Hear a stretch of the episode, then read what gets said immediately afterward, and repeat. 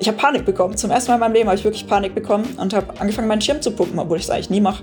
Habe aber vor mir gesehen, vor mir auch Stromleitung, vor mir Baum, links neben mir Stromleitung, Baum, rechts neben mir Stromleitung, Haus.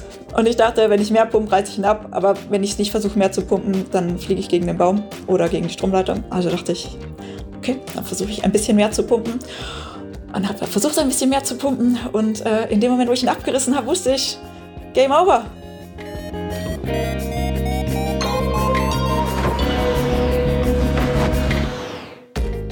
Potsglitz, der Lugleits Podcast. Geschichten aus dem Kosmos des Gleitschirmfliegens. Heute mit Julia Jaus. Und ich bin Lucian Haas. Wer ist die derzeit erfolgreichste oder leistungsstärkste deutsche Pilotin? Geht man nach der Weltrangliste der FAI, dann ist das Julia Jaus. Nur fünf Jahre nach ihrem A-Schein hat sie es schon in die deutsche Nationalmannschaft geschafft. Sie ist deutsche Meisterin und wurde im Jahr 2022 bei der Europameisterschaft Fünfte in der Frauenwertung. Ohne Zielstrebigkeit und einen gewissen Ehrgeiz ist so ein schneller Aufstieg nicht zu schaffen. Wichtig ist vor allem aber auch eine große Portion allgemeiner Flugverrücktheit. Nachdem die heute 30-Jährige 2017 mit dem Gleitschirmfliegen begann, ist die Fliegerei sehr bald zur dominierenden Konstante ihrer Lebens- und Freizeitplanung geworden. Kürzlich verbrachte sie sechs Monate in Neuseeland, um das Land per Hike and Fly zu erkunden. In dieser Folge 107 von Potsglitz erzählt Julia Jaus nicht nur von den Abenteuern, die sie dabei erlebte. Es geht auch um Reiz und Reue der so konträren Welten Hike and Fly und Wettbewerbsfliegerei. In beiden hat Julia schon ihre Hoch- und Tiefpunkte gehabt. Wir sprechen unter anderem über Momente des Flows und Momente der Angst, Freiheitsliebe versus Leistungsdrang, den Vorteil schwerer Gurtzeuge, die soziale Komponente von Gleitschirmwettbewerben und warum man an manchen Tagen einfach nicht fliegen sollte. Wenn dir Potsglitz gefällt, dann unterstütze meine Arbeit als Förderer. Wie das ganz einfach und ohne jede Verpflichtung möglich ist, erfährst du auf der Website meines Gleitschirmblogs Lugleits und zwar dort auf der Seite Fördern. Julia, kannst du dir vorstellen, mit was du mir als erstes aufgefallen bist? Nein. Vor zwei Jahren, Keine Ahnung. vor zwei Jahren, da hast du im DHV-Magazin mal einen Text veröffentlicht. Der hieß Laufen lassen. Da hast du über Urinallösungen für Frauen geschrieben und so Sheepy und Easy Peasy und sowas. Nutzt du das heute auch noch? Ja, natürlich, ja. Das hat wirklich das, mein XC-Fliegen revolutioniert, würde ich sagen. In welcher Form?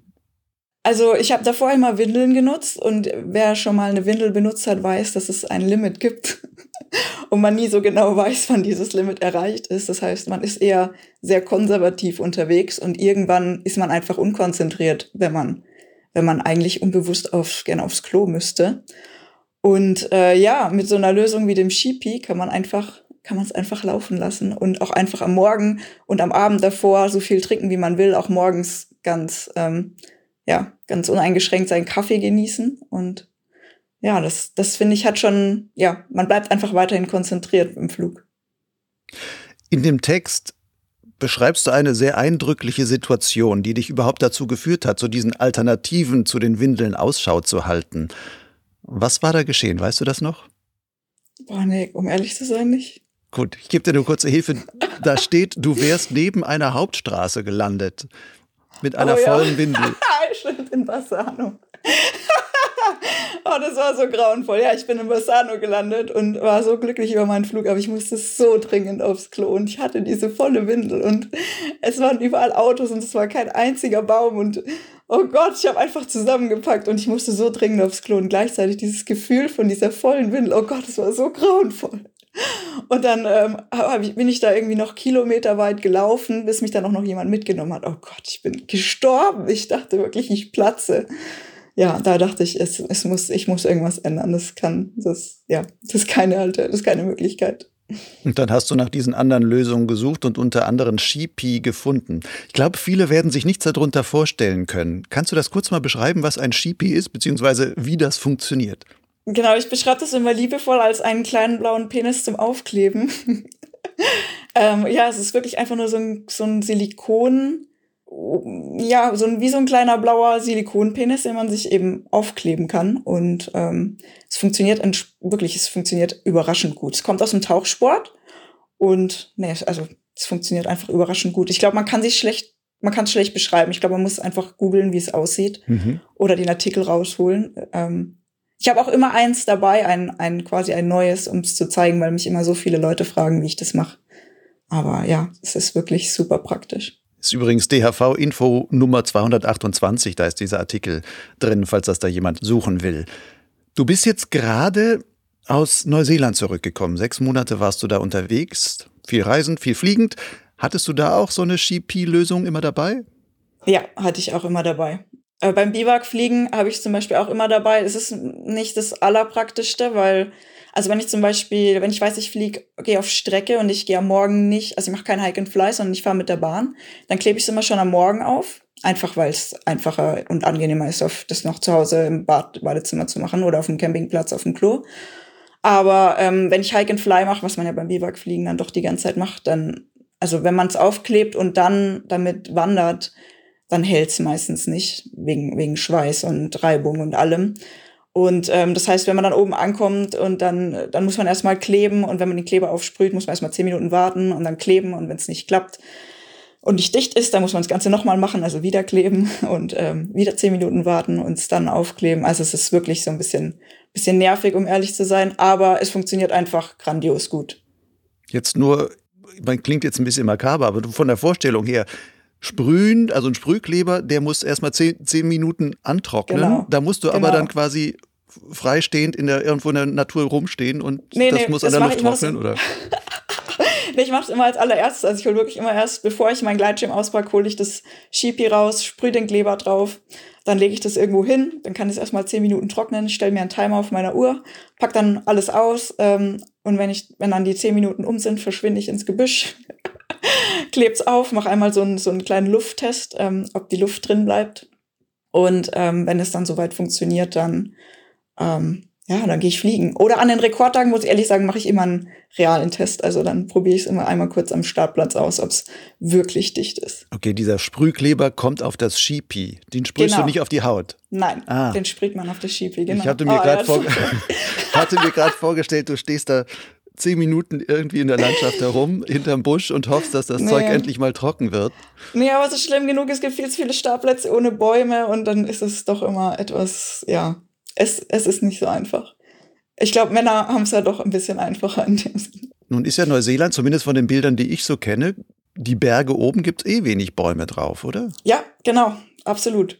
Ja, aber das Schöne in Neuseeland ist, wenn man irgendwo unterwegs ist, man meistens eher alleine, weil in den Bergen das, man ist so schnell quasi remote, da ist man eh alleine, da ist das gar kein Problem. Ist nicht so wie in den Alpen, wo 100 Leute am Startplatz stehen und egal, wo man sich, in welche Ecke man sich verkriecht, es kommen immer Leute vorbei.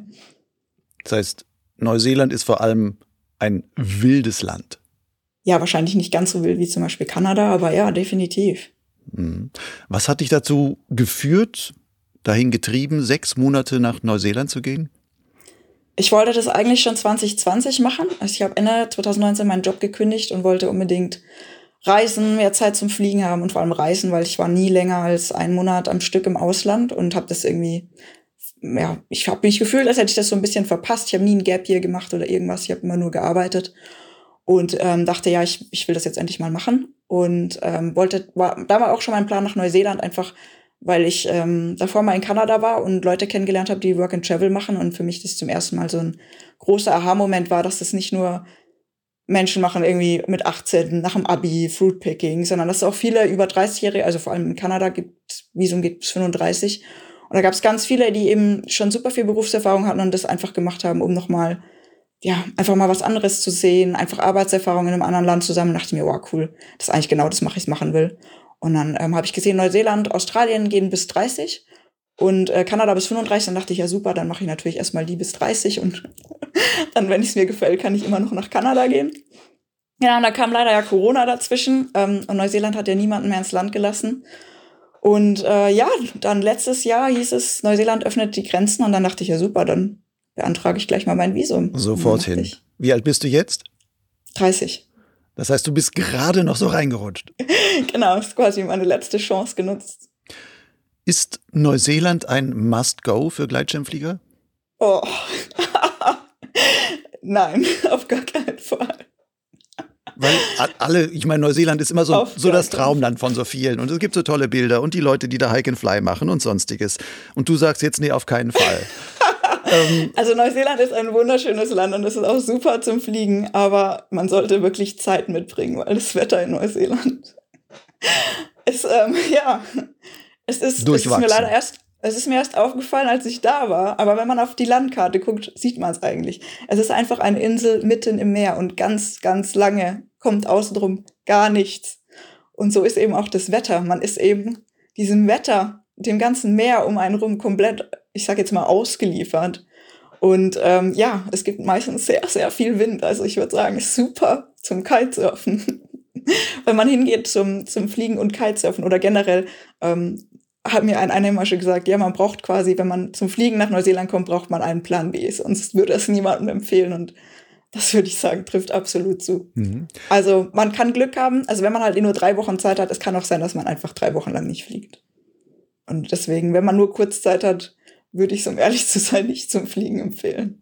Nun gibt es ja so Inselwetterlagen oder typisches Inselwetter, wo es manchmal heißt, okay, es gibt die Luftseite, da geht es dann häufig nicht zu fliegen, weil da ist der Wind zu stark, aber dann kann man häufig auf der Lee-Seite fliegen. Im Kanarischen Insel passiert das ja auch häufig. Gibt es sowas auch in Neuseeland, dass man quasi hat, es gibt die Luftseite und es gibt die sicherere Lee-Seite oder sowas?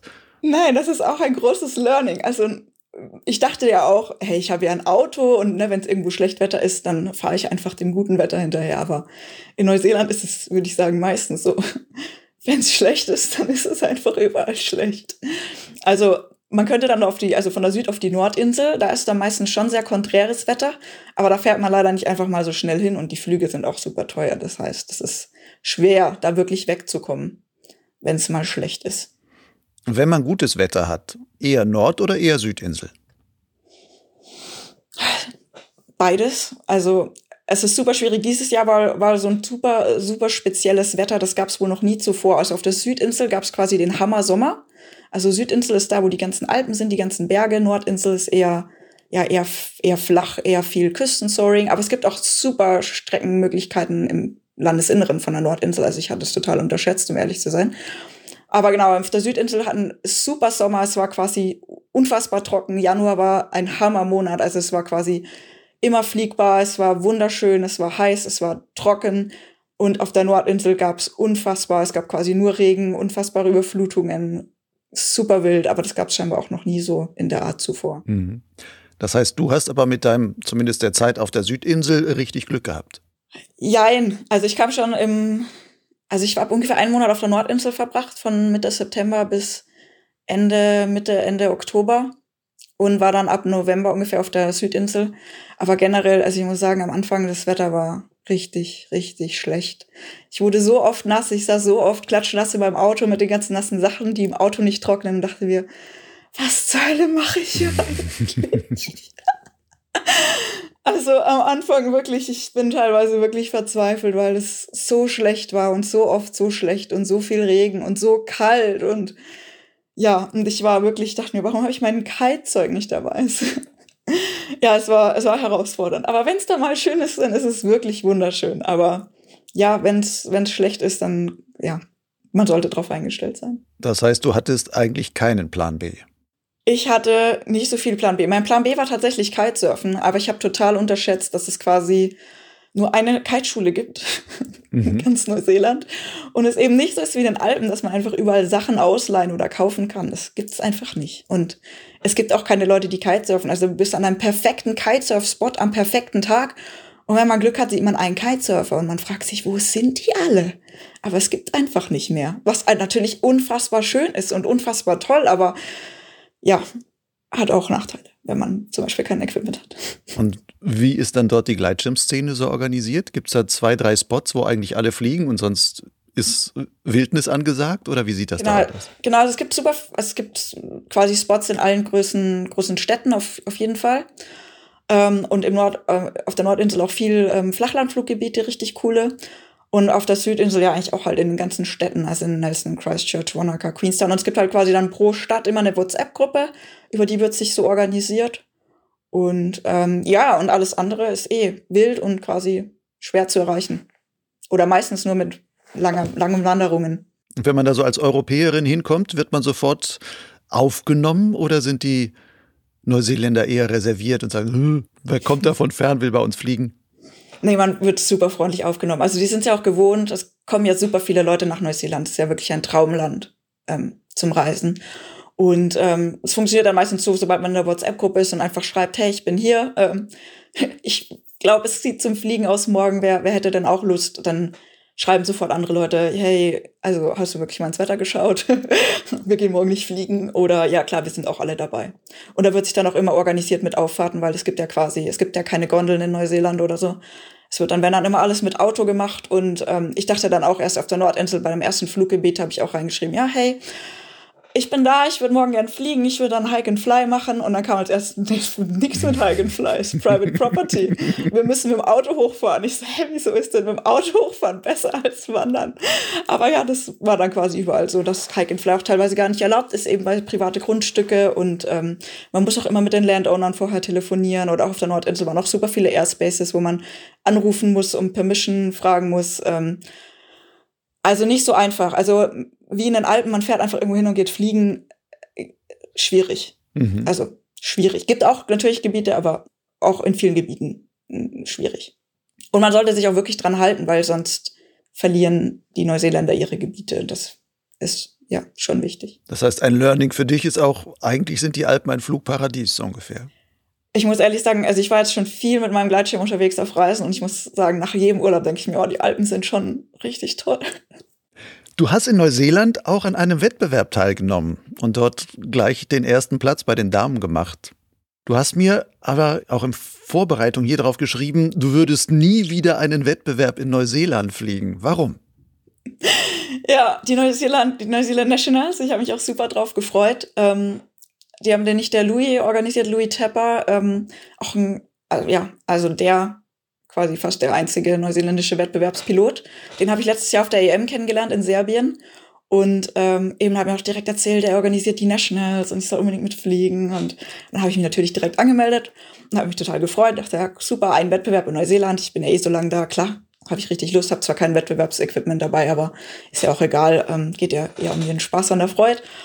Und ähm, war dann eben, ich war ziemlich lange in Queenstown, eigentlich den Großteil meiner Neuseeland-Zeit oder beziehungsweise in der Gegend Queenstown und habe dann da schon ein paar Leute kennengelernt und ganz viele so, nee, sie fliegen da nicht mit und die Nationals, ganz schlimmer Wettbewerb und oh Gott und haben mir da so die Horrorgeschichten erzählt und ich dachte, äh, das kann ja, also warum, ne? Also das konnten wir jetzt gar nicht vorstellen. Aber ich muss ehrlich sagen, also es war ein super, super Event, also die haben es super organisiert, ähm, aber es war auch ähm, also es ist kein klassischer Wettbewerb. Also es gibt halt, es kamen ein paar Wettbewerbspiloten auch aus Australien und ähm, es kam noch ein anderer Deutscher und eben mein Kumpel, der mich hier besucht hat in, in Neuseeland, der ist ja auch Wettbewerbspilot, der war auch da. Aber ansonsten, würde ich sagen, wir waren jetzt zehn, ich sage jetzt mal ein bisschen erfahrenere Wettbewerbspiloten und der Rest war Anfänger bis mit ein bisschen XC-Erfahrung.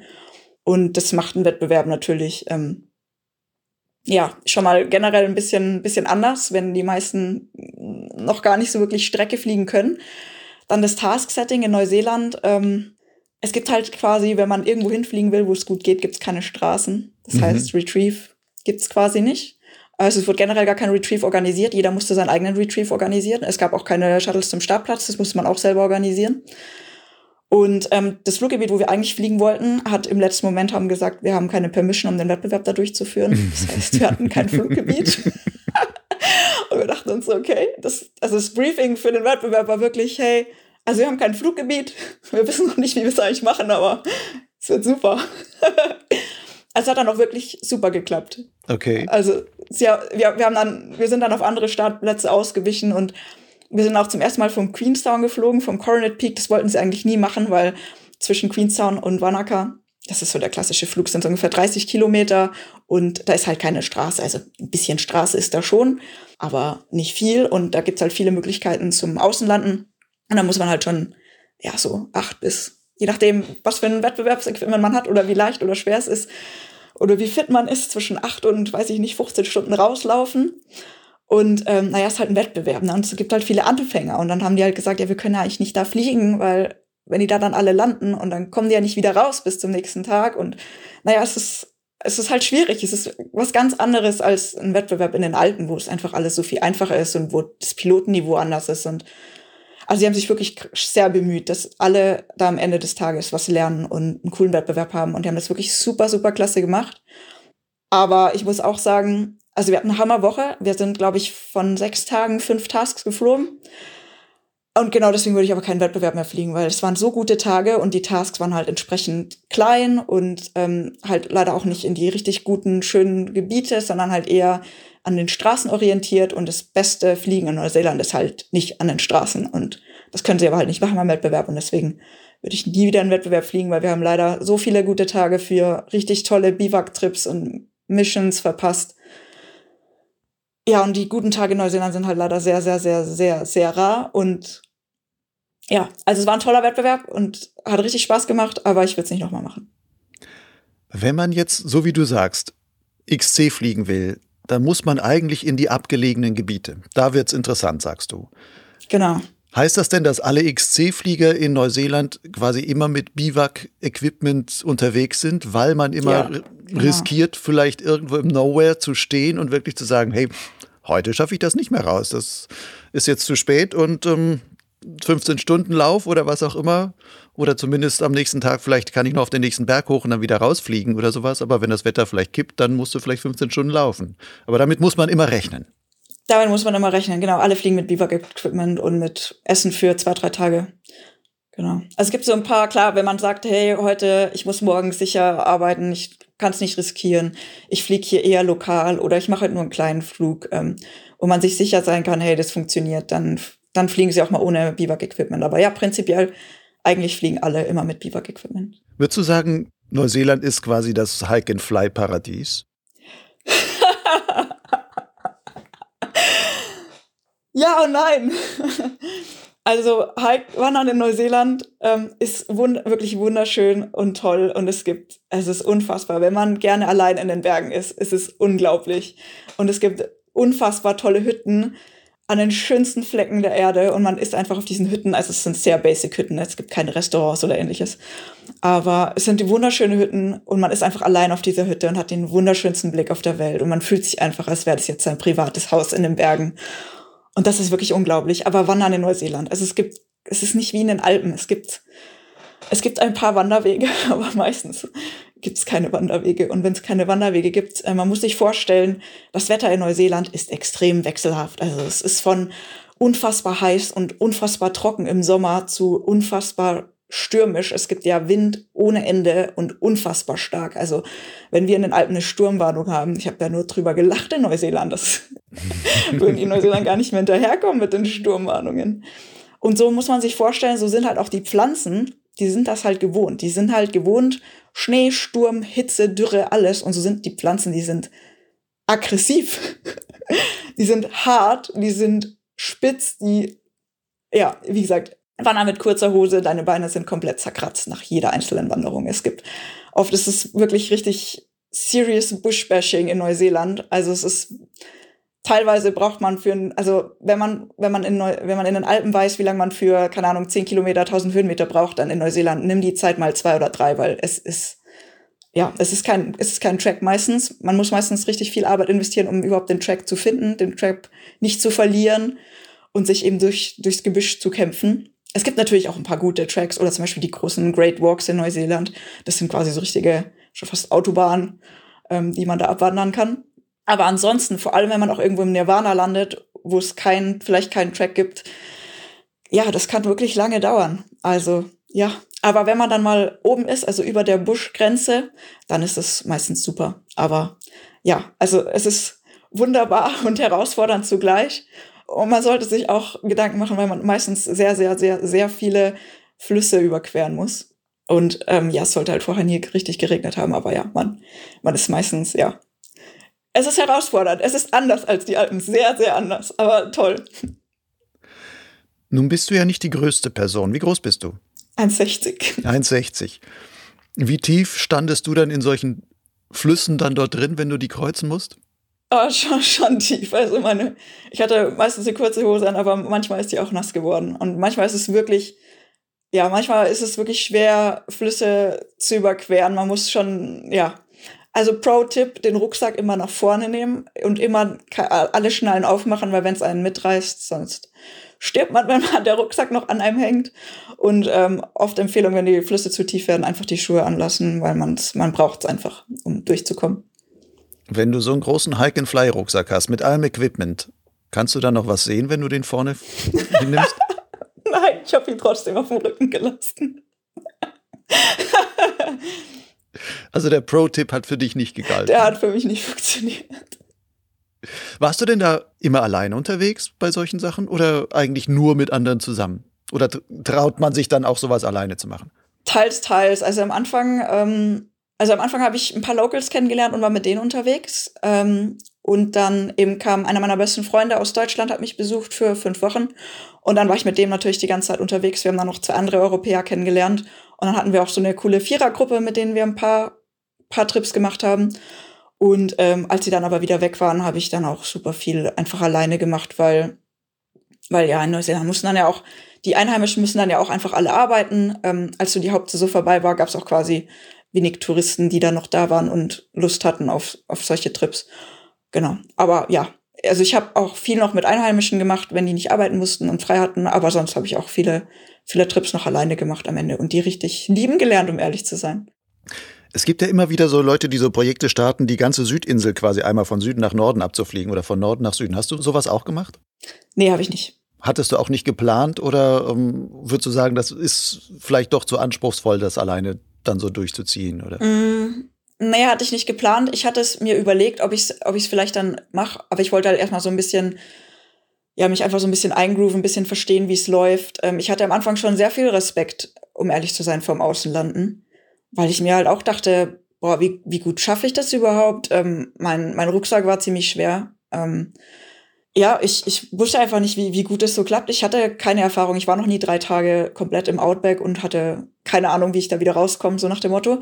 Diese, dieses Selbstvertrauen, dass ich das kann und dass ich ähm, gar nicht so übel bin im Routen finden und ähm, ja, mehrere Tage im Outback überleben, sage ich jetzt einfach mal, dass es doch so gut funktioniert, aber und, und aber generell einfach diese Erfahrung zu sammeln, wie es da aussieht, wie das funktioniert, was man sich zutrauen kann, was nicht, ähm, das, das wollte ich mir schon erstmal, ja, so ein bisschen das Selbstvertrauen dafür gewinnen. Und dann muss ich aber sagen, ist das eben re re relativ schwierig. Also ich bewundere alle, die das gemacht haben, weil in Neuseeland, vor allem dieses Jahr, es gab halt oft so ein, zwei Flugtage und dann war es erstmal wieder ein paar Tage nicht fliegbar mir war es, um ehrlich zu sein, eher wichtiger, dass ich an den guten Tagen einfach tolle, lange Flüge mache, weil ich muss ehrlich sagen, die langen Flüge sind dann doch. Also ich wollte halt einfach viel aus der Luft sehen. Wenn man dann halt eben Biwak fliegst für so lange und dann eben vielleicht auch mal ein paar Tage irgendwo auf einer Stelle sitzt. Ja, ich weiß nicht, das fand ich irgendwie gar nicht so verlockend. Und Hut ab an alle, die das machen. Ich frage mich auch, wie sie es einfach mit dem Essen regeln. Ob sie dann einfach doch irgendwann wieder in irgendwelche Städte fahren und da wieder was nachkaufen, weil für mehrere Wochen Essen mitnehmen. Respekt. Ich weiß nicht, wie das in meinen Rucksack passen würde. Also ich war mit drei Tagen Essen, um echt sein, echt am Limit meines Platzes. Ich muss mal vielleicht in Zukunft mich ein bisschen umorganisieren, aber mehr als drei Tage Essen, keine Ahnung, würde ich nicht unterkriegen. Du isst aktuell. einfach zu viel. Vermutlich, ja, vielleicht. Nein, ich habe wirklich wenig dabei gehabt. Das war auch mit Dry Meals und aber ja, mein, mein Gurtzeug vielleicht, ja, könnte man optimieren wahrscheinlich. Du hast gesagt, du hast dich dann eher so auf die guten Tage mit den langen Flügen konzentrierst. Du hast ja sogar einen Rekord erflogen in Neuseeland. Erzähl mal davon. Ja, das war richtig cool. Das war mein, eigentlich mein erster Streckenflug von Queenstown vom Coronet Peak und das war direkt, war direkt der Rekord. Ja, das war richtig super. Ich bin in Queenstown angekommen, konnte dann erstmal bei Louis im Garten, also im Garten schlafen, also mit meinem Auto in seinem Garten campen und ähm, hatte dann eben auch schon ein Local Hero angeschrieben auf Instagram, Benjamin Kellett, ähm, und ihn gefragt, ja, hey, ich bin jetzt hier, ich würde gern fliegen, wie schaut's aus? hat er auch Lust. Ähm, und, oder hat er auch mal Lust, sich zu treffen, äh, ein bisschen Flüge zu planen. Ich hatte ein paar Ideen. Und dann haben wir uns erstmal getroffen, Flüge geplant und dann stand eben auch schon der Hammertag an. Sah super aus im, im Forecast. Oh, Entschuldigung übrigens für mein ganzes Denglisch. Ich Es ist super schwierig. Mir fallen manchmal die deutschen Wörter nicht mehr ein. Ich glaube, da brauche ich noch Dann ein bisschen. nimm die englischen, ich glaube, jeder versteht's. Das ist super. Ähm, genau, und das sollte ein Tag sein mit relativ viel Rückenwind. Das heißt, wir wollten One-Way fliegen ähm, Richtung Mount Cook. Mount Cook sind ungefähr so 180 Kilometer von Queenstown. Man kommt da aber in die, in die MBZ, also in die Mandatory Broadcast Zone, wo man Airband Radio dafür braucht. Und ähm, dafür braucht man eine Lizenz. Das heißt, ich habe dann erstmal alles versucht, um mir so ein Airband Radio auszuleihen, habe dann online das Examen gemacht. Ähm, er hat mir nochmal beigebracht, wie das überhaupt funktioniert, wie man, wie die Broadcasts, wie das alles funktioniert, was man, wie man die anfunkt. Und wenn man da in die, in die MBZ einfliegt, muss man eben alle fünf Minuten broadcasten, also alle fünf Minuten funken Mhm. Weil in Neuseeland es gibt so unfassbar viele Helikopter und Flugzeuge. Es ist wirklich unfassbar gruselig, wenn man fliegt. Also wirklich, es gibt so viele Helikopter. Oh mein Gott. Also ein paar Mal dachte ich echt schon, Ein Flam gibt's da wahrscheinlich nicht. nee. ich hatte meinen Exit Tracer dabei und hatte nur gehofft, ich hoffe, ihr seht mich. ja, auf jeden Fall ähm, habe ich dann noch versucht, also man muss auch noch ein praktisches Examen machen für das Airband Radio. Ähm, und ich habe dann, es gibt nur zwei Leute in Queenstown, die das abnehmen können. Und die habe ich dann versucht, zwei Tage vor dem Hammertag eben nonstop anzurufen. Hey, ich brauche das, bitte. Die hatten aber leider keine Zeit, also konnte ich das Examen nicht machen. Egal. Wir sind dann ähm, eben trotzdem geflogen. Es war Hammertag, es war super. Wir waren direkt an der Basis. Wir sind super schnell zusammengeflogen. Ich war unfassbar nervös, weil es eben mein, mein erster wirklich Flug mit Biwak-Equipment war, wo ich dachte, ja, hey, heute mal alles versuchen und wenn ich irgendwo land, egal. Es war unfassbar kalt. Ich hatte keine Ahnung, wie ich die Nacht überleben sollte, falls ich irgendwo außen lande, weil sogar im, im Flug, wir sind, es war so unfassbar kalt, wir haben so gefroren. Aber es war so wunderschön. Wir haben vier Seen überquert, was ja auch ein bisschen komisch ist, wenn man in den Alpen fliegt, weil bei uns heißt es immer, über Wasser fliegt man nur mit Schwimmweste. äh, fanden die natürlich richtig lustig. Ähm, so ein richtig deutscher Kommentar. Wir haben vier Seen überquert. Es war wirklich, es war einer der schönsten Flüge, glaube ich, meines Lebens. Es war wunderschön. Es hat super funktioniert. Ich dachte direkt am Anfang, dass ich landen muss. Ähm, nach der Querung vom Flachland in Wanaka bin ich so tief angekommen. Ich hatte irgendwie eine richtig schlechte Linie. Die anderen kamen super hoch an. Ich kam super tief an. Ich war quasi, ich bin schon aus dem Beinsack rausgegangen. Ich dachte, okay, ich lande jetzt hier am Hammertag. Herzlichen Glückwunsch, Julia. Und habe dann aber doch noch was ausgegraben und konnte sogar wieder aufholen. Und ähm, wir sind tatsächlich, es war quasi unser zweiter Flug zusammen. Also ich bin mit Ben und Leo geflogen. Ähm, Leo habe ich auch letztes Jahr schon in Europa kennengelernt. Ähm, es war unser zweiter Flug zusammen und wir sind einfach die ganzen 176, glaube ich, Kilometer zusammengeflogen. Es war richtig cool. Es hat so viel Spaß gemacht. Ja, als wir dann kurz vorm Airspace waren, also von der MBZ waren, ähm, ja, habe ich die anderen, haben wir noch mal so ein bisschen gefunkt. Die haben eh schon gesagt, hey Julia, Glückwunsch, du hast schon den Rekord. Ich so, was für ein Rekord? Den Women's Open Distance Rekord. Ich so, aha, okay, meinetwegen. ähm, aber jetzt ist hier Airspace, was sollen wir tun? Und dann haben sie mir eben auch gefunkt, ja, also wenn wir innerhalb von einer nautischen Meile, glaube ich, oder zwei, also ungefähr zwei Kilometer zusammenfliegen, ist es auch kein Problem, wenn ein, nur einer das Airband Radio hat. Aber dann meinten sie auch so, ja, Julia, ganz ehrlich, jetzt mit dem Rekord würden sie mir jetzt empfehlen, eigentlich nicht reinzufliegen. Und dann dachte ich mir, ja, cool, Challenge accepted. Das macht eigentlich noch viel mehr Spaß. Irgendwie hat so mein Ehrgeiz nach, keine Ahnung, wie viele Stunden ich schon in der Luft war, geweckt und dachte, cool, jetzt fliege ich einfach um den Airspace drumrum. Mhm. Im Flachland. und bin dann einfach drumrum geflogen. Aber leider kam dann die Seabreeze von, von Osten. Und dann hätte mich quasi jeder Thermikkreis in, die, in den Airspace reingedrückt und dann bin ich da gelandet. Und die anderen sind noch ein bisschen weiter geflogen, aber ja, war richtig, war richtig super. Und dann habe ich erstmal geguckt und dachte, oh, 260 Kilometer zurücktrampen. Na dann, los geht's. Aber zwei Autos. Trampen in Neuseeland ist so unfassbar einfach, weil es gibt einfach meistens nur eine einzige Straße und wenn man da irgendwo im Nirvana steht, dann halten sofort die Leute an, weil sie denken, was zur Hölle macht die da? Die kommt hier nie weg. Und was heißt 260 Kilometer? Trampen, wie lang braucht man da in Neuseeland für sowas? Also sind das ich dann das war fünf Stunden? Vier oder? Stunden, ja, vier Stunden, drei, vier, vier Stunden, ja. Vier Stunden, glaube ich, ja. Und dann warst du wieder zurück und konntest deinen Rekord feiern. Was bedeutet, was bedeutet dir so ein Rekord? Gar nicht, so ehrlich zu sein. nee, wirklich. Ich fand es eher total seltsam, weil mich dann irgendwie gefühlt alle kannten und alle, oh, du bist die, die den Flug gemacht hat. Und ja, das ist mir eher ein bisschen unangenehm, um ehrlich zu sein. Mhm. Also es war cool. Ähm, klar, ich habe mich gefreut, aber also, keine Ahnung, man, man, man, manche sind dann ja auch so ein bisschen, manche finden das ja dann auch eher nicht so toll. Also ich meine, ja, also es ist so ein bisschen, es ist immer so ein bisschen zwiespältig, weil klar, manche Leute sind einfach, freuen sich ein für einen, aber manche Leute sind so, ja, boah, wir versuchen hier seit Jahren irgendwie besser zu werden und weitere Strecken zu fliegen und das Neuseeland Backcountry zu erkunden und dann kommen so ein paar Europäer und die fliegen einfach diese ganzen Flüge direkt, obwohl sie noch nie vorher hier waren. Das manche Leute sind dann auch nicht so, glaube ich, auch nicht so glücklich darüber. Wenn du solche Strecken fliegst, du sagst jetzt zwar ja, es bedeutet dir nichts und sowas, aber irgendwie bist du ja doch ein wenig leistungsorientiert, sage ich mal. Ja. Du hast, muss ich auch zugeben. Du hast es in relativ kurzer Zeit, du fliegst jetzt, ich bist jetzt in deinem sechsten Flugjahr und hast es schon bis in die deutsche Nationalmannschaft geschafft. Wie kam es dazu? Ja, das ist ja auch, würde ich sagen, eher Glück, weil ich eine Frau bin. Als Mann wäre ich da noch nicht. Und das wird mir auch regelmäßig gesagt. Stört dich das oder nimmst du das eher, naja, wieder so ein blöder Männerspruch, wenn es ja, wieder heißt, ja, du bist ja nur dabei, weil du eine Frau bist. ja, was soll man dazu sagen? Ja, es ist, aber es ist halt, es stimmt ja auch. Stimmt ja auch. Ich will's, ich, ja. Das, aber es weckt meinen Ehrgeiz. Ich will es mir quasi auch gern dann richtig verdienen. Aber trotzdem noch, wie hast du es denn dorthin geschafft? Wie bist du überhaupt von einer Anfängerin 2017 zu einer Wettbewerbspilotin geworden?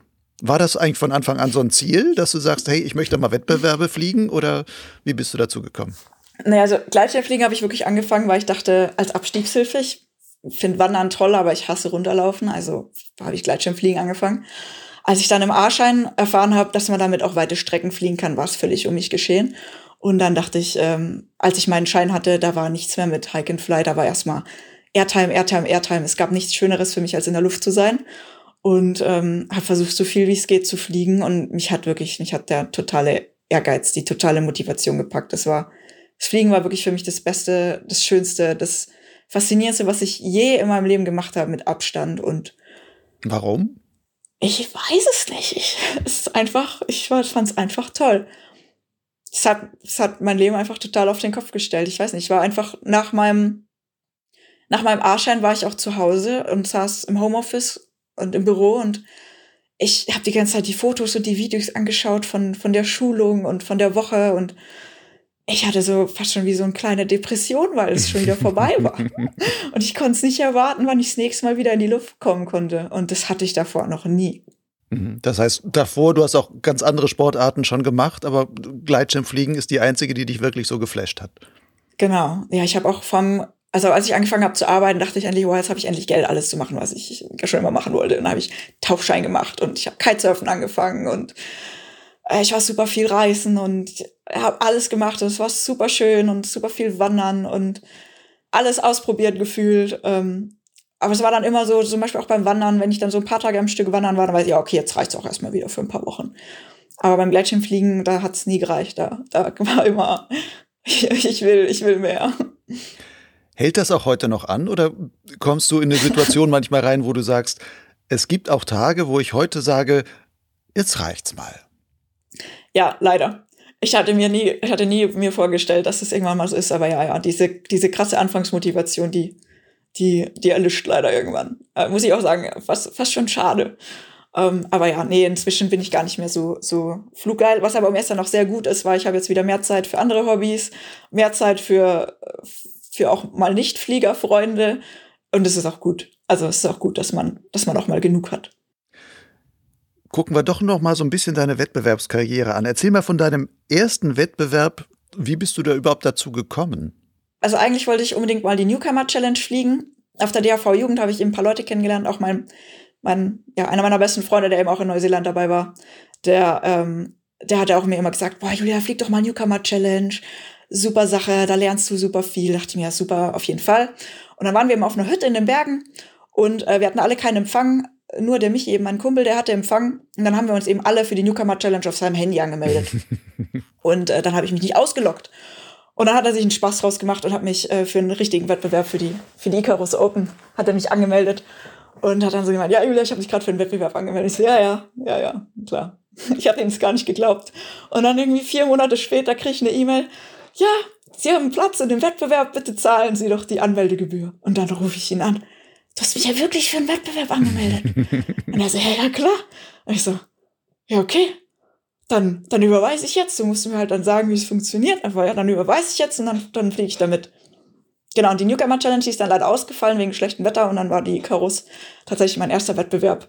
Und äh, das war dann äh, ja sehr spannend. Es waren super viele Piloten. Ich kannte gefühlt niemanden, außer eben den Michi. Und äh, ja, der erste Task äh, war ich dann auch richtig stolz. Ich war nämlich im Goal. Ich habe zwar keinen anderen Piloten gesehen, außer im Startbad und danach waren irgendwie alle weg. Und, aber ich kam dann ins Goal, ich war super stolz, bis mir dann alle erzählt haben, ja, Julia, der Task wurde gestoppt. Warum? So, hat es irgendwo geregnet auf der Strecke, oder? Ja, ja, ich weiß auch nicht. Ja, irgendwo hat es, ja. Und du hast den also, Regen verpasst, weil du zu langsam warst eigentlich. Vermutlich. Und dann dachte ich mir so, oh Gott, naja. Und dann die nächsten Tage, äh, ja, waren dann auch super. Ich stand dann am Ende sogar auf dem Podest, äh, war die dritte Dame. Yay! Äh, cool. Hat auch echt richtig viel Spaß gemacht. Aber ich dachte mir, nee, also das, das ist ja nichts für mich. Also ich zahle Geld dafür, dass ich dann trotzdem nur allein rumfliege und dann die ganze Zeit am Startplatz sitze und rumwarte und nee, das, also es war jetzt ja eine schöne Erfahrung, aber nee, das ist nichts für mich. Aber trotzdem hast du es wieder gemacht. Wirst du ja, dir selber immer untreu? nee, dann habe ich das nicht mehr gemacht. Dann bin ich keine Wettbewerbe mehr geflogen. Ähm, nur die Newcomer Challenge, ähm, weil also kann ich nur jedem ans Herz legen, der gerne Strecke fliegt und sich verbessern will. Also man lernt so unfassbar viel auf einer Newcomer Challenge. Das ist so ein tolles Event. Wirklich. Also das kann ich jedem empfehlen.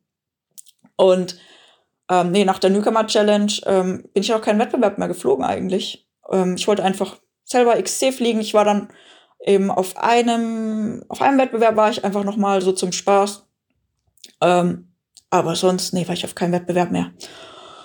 Und ähm, dann bin ich aber beim XC-Fliegen so ein bisschen besser geworden und dann haben ganz viele Freunde haben mir geschrieben, boah, Julia, jetzt ähm, mach das doch nochmal mit dem Wettbewerbsfliegen und ähm, bewerb dich doch für die Liga und komm noch in die Liga. Und dann habe ich gesagt, ja, aber warum denn? Und, und dann meinte ja, und wir sind da und da kannst du mit uns auf coole Bewerbe fahren und, und dann, ähm, dann habe ich mir das nochmal durch den Kopf gehen lassen und dann habe ich mich tatsächlich für eine Wildcard bei der Liga beworben und habe die dann noch bekommen und dachte mir, gut, jetzt gebe ich dem ganzen Wettbewerbsfliegen noch mal eine Chance und probiere das noch mal eine Saison aus und dann ja, dann war das auf einmal ganz anders als bei meinem ersten Icarus Open.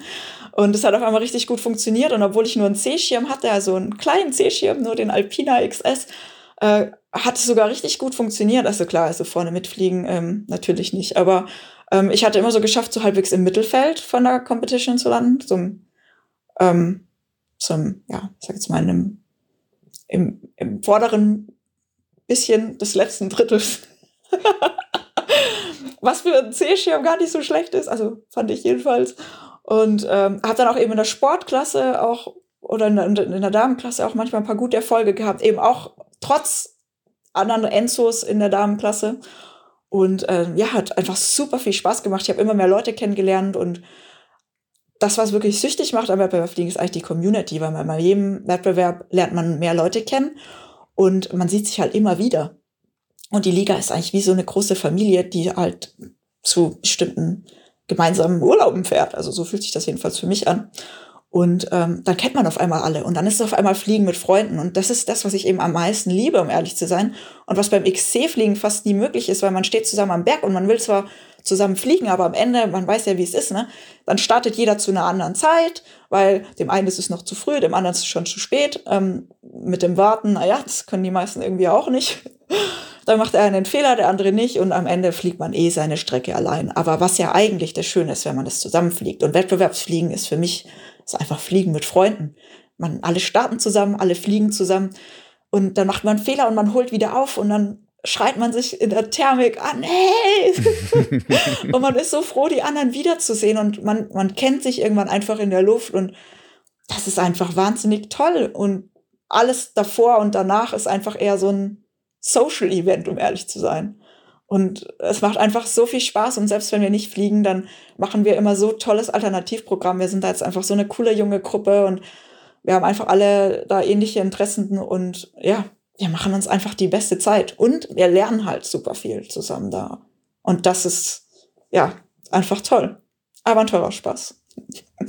Das stimmt sicherlich auch. Du sagst, ihr lernt ungeheuer viel, aber du warst von Anfang an relativ erfolgreich. Bist du auch irgendwo ein Naturtalent? Nein, auf gar keinen Fall.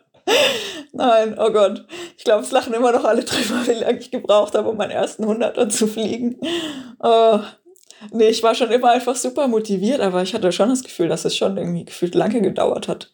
Ich habe schon viel Try and Error gemacht, glaube ich, und ich bin auch viel gelaufen. Also viel gelandet und gelaufen. ähm, aber ich habe schon immer viel gefragt und viel analysiert und viel geplant vor allem. Also ich bin da so ein kleiner Planungsjunkie. Ich liebe XC-Streckenplan. Oh mein Gott. ähm, mir fehlt, ich habe vermisst den Winter, weil, weil das normalerweise meine große Winterbeschäftigung ist oder eine meiner vielen Winterbeschäftigungen. Ähm, nee, aber ich glaube, ich hatte einfach super viel Glück, super viele tolle Leute kennenzulernen und von denen zu lernen. Also zum Beispiel auch mit der DHV Jugend, auch für alle Piloten bis 28 meine absolute Empfehlung man lernt einfach Leute kennen in seinem Alter, in seiner Region, die auch genauso motiviert sind zum Fliegen. Und mit der DRV Jugend habe ich halt super viele erfahrene Piloten kennengelernt. Oder was heißt erfahren, aber erfahrener, wie ich damals war mit meinem Arschschirm. Denen halt auch alle Fragen gestellt. Oder auch so Events, wie ich war mit meinem Arschschirm auf der Nova XC Team Challenge. Und da habe ich zum ersten Mal gelernt, XC-Punkte, XC-Kilometer, davor habe ich noch nie davon gehört. Und da habe ich gelernt, hey, man kann Strecken planen, es gibt Tools dafür. Ähm, ja, und solche Events und eben sich mit den richtigen Leuten austauschen. Ich glaube, das ist so, wie man wirklich schnell besser wird. Aber ich glaube nicht, dass ich ein Talent habe. Gibt es denn etwas, was dich von Wettbewerben auch abschreckt? Oh ja, alles. alles, um ehrlich also zu sein. Irgendwie also bist, du, bist du ein bisschen schizophren, kommt mir fast ich so weiß. vor. Auf der einen Seite lobst du es in höchsten Tönen, man kann so viel lernen und dann verschreckt dich ab, sagst du alles. Ja, viel. Also es ist so teuer, wirklich. Oh Gott, ich gebe so viel Geld für Wettbewerbe aus und ich frage mich manchmal wirklich, warum.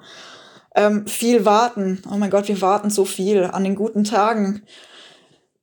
Man fliegt halt meistens auch dann nur super kurz, obwohl man eigentlich viel länger fliegen könnte. Aber man fliegt natürlich viel schneller, was natürlich auch schön ist. Aber man wartet super viel, aber es ist so viel Warten. Das ist, kann wirklich lästig sein. Aber wie gesagt, wir machen das Beste draus. Dadurch ist das Warten auch schön. Man kann es ja immer alles das Beste draus machen. Warten mit Freunden. Warten mit Freunden, genau. Oder man ist halt auch manchmal in Gebieten, wo das Wetter einfach schlecht ist, während in anderen Gebieten 200 Kilometer geflogen werden. Da denkt man sich dann halt manchmal schon, was mache ich hier eigentlich? Und ähm, der Ehrgeiz, also es gibt halt ganz viele, die ein bisschen zu ehrgeizig sind und die, für die das, also ich, ich muss ehrlich sagen, das kann ich auch einfach gar nicht verstehen, weil es geht ja einfach um gar nichts. Wir, wir fliegen um virtuelle Punkte. Also davon können wir uns alle nichts kaufen. Also ich verstehe, dass es für manche vielleicht so ein bisschen ihr Aushängeschild ist, weil sie im Gleitschirmbereich arbeiten und sie sagen wollen, hey, ich bin Top X, ähm, Top Pilot. Verstehe ich. Aber für alle anderen, es ist doch nur Spaß, oder? Also ich, ich, ich, also manche haben da so einen Ehrgeiz, so einen ungesunden Ehrgeiz und sind dann so schlecht gelaunt, wenn sie irgendwie, wenn sie abstehen oder wenn es mal nicht so läuft. Und ich meine, manchmal läuft es halt einfach nicht so. Und ich kann, kann, kann mich da nicht ausnehmen. Klar freue ich mich auch nicht, wenn es schlecht läuft, aber mal, der Hauptgrund, warum ich das mache, ist, weil es einfach wahnsinnig viel Spaß macht, zu, zu racen mit Freunden und weil wir da die beste Zeit haben, weil man eben besser werden kann. Aber das, also ob ich da jetzt dann am Ende super abschneide oder nicht, meine Güte, ist eher zweitrangig. Du hast mir auch geschrieben, beim Wettbewerbsfliegen hast du auch zum ersten Mal sowas erlebt wie ein Flow. Oh ja, das stimmt, das ist das Allerbeste am Wettbewerb. Wieso kommt das beim Wettbewerbsfliegen und nicht beim, nicht so beim normalen Fliegen? Oh, wenn ich das wüsste, Lucian, wenn ich das wüsste, dann würde ich sofort erinnern, dass ich das beim XC-Fliegen aufhabe. Ja, ich, das ist, das ist das Krasseste, was ich je erlebt. Ich war noch nie in meinem Leben in einem Flow, bevor ich eben mit dem Fliegen angefangen habe. Und beim Webservice-Fliegen, ich weiß nicht, da bin ich so krass fokussiert auf die anderen und auf den Task und aufs Fliegen und auf die Wolken und wo steigt es am besten und aufs Gelände, dass ich lande und ich denke mir, boah, das waren jetzt gerade fünf Minuten, aber es waren drei Stunden und manchmal kann ich mich gar nicht mehr so richtig dran erinnern, was eigentlich passiert. Das ist einfach so, so, es ist einfach passiert. Und beim XC-Fliegen, da denke ich eher über mein Leben nach und äh, was ich eigentlich noch einkaufen muss und ja, und da, keine Ahnung, ja, das ist einfach, ich weiß nicht, beim XT-Fliegen habe ich das irgendwie nicht. Würdest du denn sagen, dass dieser Flow-Zustand ein anstrebenswerter ist? Gerade wenn du sagst, ja, am letzten Endes waren es vielleicht nur fünf Minuten Flug, ich weiß es gar nicht und ich kann mich noch nicht mal daran erinnern, was ich eigentlich alles gesehen habe. ähm, es ist ein ganz anderes Fliegen. Also es ist nicht dieses, es ist, es ist super stressig auch, Also vor allem am Anfang im Startbad, also ich weiß nicht, wie es der anderen Wettbewerbspiloten geht, aber für mich ist das das Stressigste, was es überhaupt gibt. Es ist so anstrengend, die ganze Zeit zu gucken, sich alle Gleitschirme auf seiner Höhe, eine Höhe drüber und eine Höhe drunter zu merken und alle die ganze Zeit im Blick zu behalten. A, um keine Kollision, um eine Kollision zu vermeiden und B, um zu sehen, wo es am besten steigt und die hoffentlich irgendwie an denen vorbeizusteigen und währenddessen noch ein paar auszuweichen, die einen schneiden. Ja, das ist, äh, meine, es ist so anstrengend. Deswegen, also wenn wir so einen Task fliegen, also gefühlt machen wir den ganzen Tag gar nichts. Wir fahren auf den Berg, dann warten wir stundenlang, dann fliegen wir einen Task und dann sind wir am Boden und warten auf die Ergebnisse und kochen uns was zu essen. Und wir sind alle todmüde, obwohl wir eigentlich nichts gemacht haben. Es ist mental einfach so unfassbar anstrengend. Ähm, aber sorry, jetzt habe ich eigentlich deine Frage vergessen. Es ging um den Flow und sowas, aber. Ah, den Flow, ob es erstrebenswert ist. Ja, ja, finde ich auf jeden Fall. Es ist das beste Gefühl, was ich je hatte. Also ich finde es wunderbar. Also es fühlt sich unfassbar toll an, wenn man, wenn man diesen Zustand ist von einfach 1000-prozentiger Konzentration und es ist einfach nichts wichtig. Es ist nicht wichtig, was gestern war oder was morgen ist.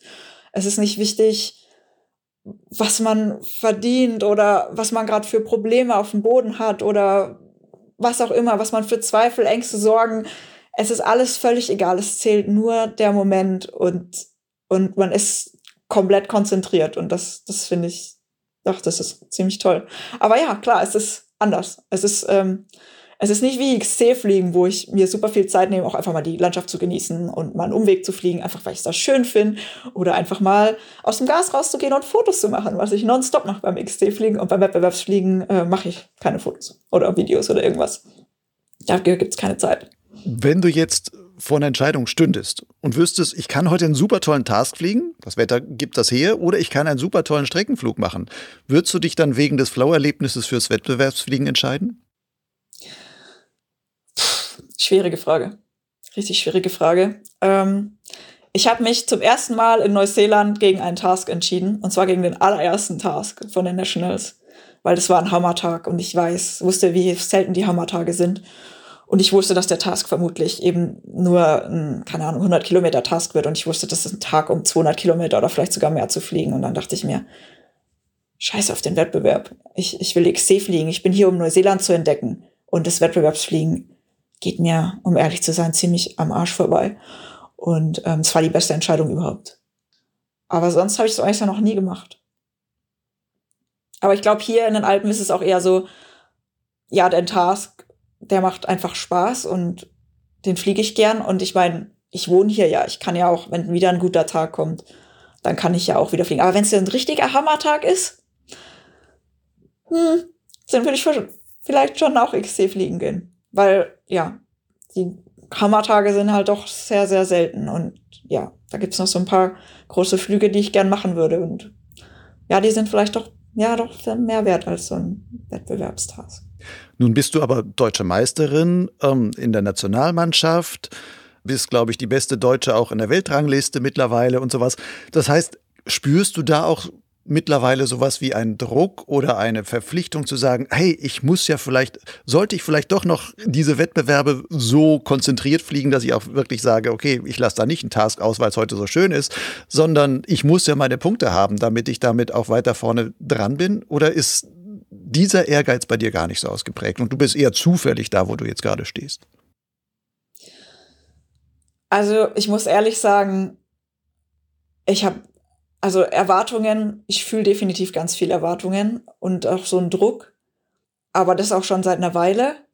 Und das muss ich sagen, ist auch, finde ich, richtig unangenehm, weil eigentlich sollte das Fliegen einfach nur was sein, was man, oder ich meine, das ist nur mein Hobby, ich verdiene damit ja kein Geld oder deswegen finde ich es eigentlich, sollte das eigentlich nichts damit zu tun haben oder sollte es nicht in Verbindung mit Erwartungsdruck oder irgendwas stehen, aber es ist irgendwie dann doch so, muss ich auch ehrlich zugeben. Also ich hatte so viele Momente in den letzten Jahren, wo ich mich auch einfach unwohl gefühlt habe und ähm, jetzt auch irgendwann so weit gekommen bin, dass wenn ich einfach gar keinen Spaß mehr habe, auch nicht nach zehn Minuten, dass ich dann auch einfach landen gehe.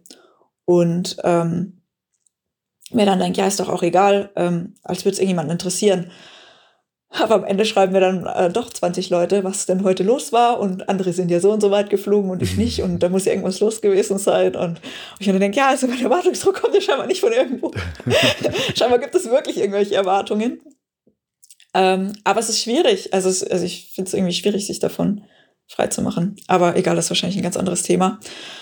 Ob mir das so wichtig ist, ja, ich weiß es nicht klar, irgendwie ist es mir schon wichtig, weil man, man will ja irgendwie besser werden und man, ich stecke ja auch viel Zeit ins Fliegen und irgendwie will man dann ja irgendwie so einen positiven Outcome davon wahrscheinlich haben, dass man so viel Zeit da reinsteckt. Aber nee, um ehrlich zu sein, habe ich eher das Gefühl, dass einfach so passiert. also es ist nicht so, als hätte ich das jetzt als krasses Ziel gehabt. Ich habe einfach Spaß an dem, was ich mache. Und wenn es mir keinen Spaß mehr machen würde, dann würde ich es auch nicht mehr machen wahrscheinlich der beste Rezept für alles, mit Spaß da dran gehen. Gleichzeitig, wenn man Spaß hat beim Fliegen, ich würde mal sagen, sehr viele Leute sagen, sie haben auch zwischendurch Spaß beim Fliegen, aber viele Leute haben auch zwischendurch Angst. Ist auch immer so, so eine Geschichte. Ist das bei dir auch ein Thema, dass du manchmal beim Fliegen Angst hast oder bist du so spaßgeleitet, dass du das gar nicht mitbekommst? Ich habe super viel Angst. Ich habe so unglaublich viel Angst und alle sagen immer, ah, Julia, das glaube ich dir aber nicht. Ich habe wirklich, ich habe so viel Angst, das ist unglaublich. Ich hatte, ich hatte eine, ein schlechtes Landeerlebnis vor zwei Jahren. Und seitdem hatte ich teilweise auch wirklich richtig Probleme, über unlandbare Gebiete zu fliegen. Und da wirklich ein krasses Angstproblem. Was heißt schlechtes Landeerlebnis? Oh. ähm, es war auf der deutschen Meisterschaft vor letztes Jahr. Und ähm, das war schon so ein, so ein Tag, wo eigentlich, wo, wo man eigentlich von Anfang an die Entscheidung hätte treffen sollen, nicht fliegen, nicht zu fliegen. Ich habe in der Nacht nicht geschlafen, keine Ahnung warum. Ich habe am Morgen nichts zu essen runtergebracht. Ähm, ich war irgendwie super, super komisch drauf. Ich weiß auch nicht, irgendwie super unkonzentriert. Ich war dann noch in der Luft. Es war irgendwie 100 Kilometer Task. Es waren super schwache Beginn Bedingungen. Die Hälfte vom Feld ist direkt am, beim Start abgesoffen. Der Führungspulk war schon lange weg. Ich bin da noch ewig rumgekrebst und habe mich da hochgekämpft und war super unkonzentriert. Es war ein super langsamer Tag. Ich habe mich da irgendwie von Hang zu Hang gekämpft, kam nirgendwo wirklich hoch. Alles super im Tiefflug über so richtig viel unlandbare Gebiete und habe mich da so richtig durchgekämpft und war dann schon über so einem so einer kleinen Stadt, also wir waren da übrigens in Levico Termes, wer es kennt, schon mal da geflogen ist, war dann auch über so einer kleinen Stadt mit so einem Canyon, dachte schon, oh, okay, da will ich schon mal auch nicht landen, habe alles versucht, da nicht zu landen, bin dann weitergeflogen, es waren irgendwie, keine Ahnung, schon fünfeinhalb Stunden in der Luft, ich wusste, boah, das wird halt nichts mehr mit Goal, ich, so langsam, ähm, und kam dann an so einem Prallhang, da waren dann vier Enzos und dann habe ich mich zu denen ges gesellt, bin dann mit den vier Enzos da rumgesorgt, habe auf mein, mein Handy geschaut und gesehen, ja, okay, ähm, das, ist, das wird heute nichts mehr. Ähm, ich will jetzt einfach nur noch nach Levico abgleiten. Ähm, das sind nämlich die Retrieve-Busse, habe ich gelesen in der WhatsApp-Gruppe. Und ähm, da kann ich da zurückfahren, passt super. Und dann bin ich da mit den Enzos gesorgt, habe dann noch versucht, so ein bisschen höher zu machen, habe auf meinem Check geschaut, geschaut, ja, okay, einfach da jetzt runter nach Levico gleiten. Das sieht gut aus. Da ist der eine Enzo eben losgeflogen, dachte ich, ja gut, wir machen ja eh keine Höhe, fliegt immer hinterher. Und dann sind wir so um die Ecke geflogen und dann war da so ein Hochplateau. Und dachte ich so, oh, okay, das habe ich nicht gesehen auf meiner Karte, aber ja, wird knapp da drüber zu kommen. Aber der Enzo, der war vor mir, der hat es drüber geschafft. Dann dachte ich, ja gut, na, manchmal luft's einen ja noch so drüber. Kurz, kurz vorm Ding dachte ich, ja, ja, klappt vielleicht. Bin ein bisschen höher als er. Klappt vielleicht. Und dann bin ich so darauf zugeflogen. Und das hat nicht geklappt. Und dann, gut, kein Problem. Umgedreht, gesehen. Oh, scheiße. Hier kann man ja gar nicht landen. ich war so fokussiert auf Levikuhn abgleiten und so in meinem Ding, dass ich gar nicht dran gedacht habe, überhaupt mal an Landeoptionen zu denken. Und dann dachte ich, habe ich so runtergeschaut und gesehen, ja, okay, hier Landeoption A, B, C, gut, die probiere ich jetzt alle aus, passt. Landeoption A, ah, Stromleitung, Landeoption B, ha, Stromleitung, Landeoption C, alle, das sieht super aus, super, ja, schönes Feld, fliege ich von hinten an, perfekt woher der Wind kommt, äh, ein bisschen unklar in diesem seltsamen Ding, aber äh, passt schon, okay, passt, ja, kann ich schön von hinten anfliegen. Und dann will ich gerade dieses Feld von hinten anfliegen, merke ich, okay, hier ist auch ein Kabel. Und denke mir, okay, kein Problem, ich fliege einfach daneben vorbei und ähm, achte da so ein bisschen ab und da auch ein Kabel. auch ein Kabel, auch ein Kabel. Und dann habe ich äh, wirklich Panik bekommen. Und normalerweise kriege ich keine Panik. Normalerweise bin ich gerade in kritischen Situationen werde ich super ruhig, alles wird super langsam und ich mache mir Gedanken und treffe gute Entscheidungen, aber nicht an dem Tag. An dem Tag war einfach alles kacke, weil ich, wie gesagt, kein Schlaf, kein Essen, unkonzentriert. Ich habe Panik bekommen. Zum ersten Mal in meinem Leben habe ich wirklich Panik bekommen und habe ähm, angefangen, meinen Schirm zu pumpen, obwohl ich es eigentlich nie mache. Also habe ich angefangen, meinen Schirm zu pumpen, runter zu pumpen und ähm, habe aber vor mir gesehen, vor mir auch Stromleitung, vor mir Baum, links neben mir Stromleitung, Baum, rechts neben mir Stromleitung, Haus. Und ich dachte, wenn ich mehr pumpe, reiße ich ihn ab. Aber wenn ich nicht versuche, mehr zu pumpen, dann fliege ich gegen den Baum oder gegen die Stromleitung. Also dachte ich, okay, dann versuche ich ein bisschen mehr zu pumpen. Und habe versucht, ein bisschen mehr zu pumpen. Und äh, in dem Moment, wo ich ihn abgerissen habe, wusste ich, Game over. Das war dumm.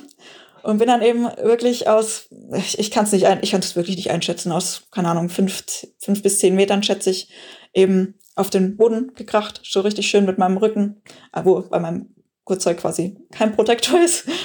Äh, ich hatte noch Glück, dass ich den richtig, richtig großen Packsack, glaube ich, drin hatte. Ähm, ja, das wenigstens scheinbar ein bisschen abgefedert. Aber der, der Aufprall war so hart. Mein erster Gedanke war Game Over. Du hast es verkackt. Jetzt ist vorbei. Du hast es verkackt. Es ist einfach vorbei. Und dann habe ich eben als erstes versucht, alles zu bewegen. Konnte Gott sei Dank alles bewegen, aber ich hatte super starke Schmerzen ähm, im Brustbein, Gott sei Dank nicht im Rücken, aber ich dachte trotzdem, okay, nicht cool, nicht cool. Und ähm, die anderen waren alle eben schon, schon lange gelandet, eben weil sie eben viel schneller waren oder viel langsamer oder schon abgesoffen waren. Haben mich dann auch direkt angerufen, hey Julia, bist du gut gelandet? Ähm, sieht ein bisschen komisch aus. Und ich so, ah, ich weiß nicht, ob ich gut gelandet bin. Und dachte dann erstmal, ja, erstmal irgendwie abwarten, bis das Adrenalin aufhört und bis es, ähm, ja, bis man eben weiß, was Sache ist.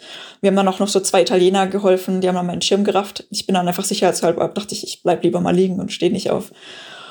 Und ähm, habe dann eben so ein bisschen abgewartet und mit denen telefoniert und immer, ja, ich weiß nicht so genau, es tut ein bisschen weh, aber ich weiß nicht, ob es schlimm ist. Traue mich nicht aufzustehen.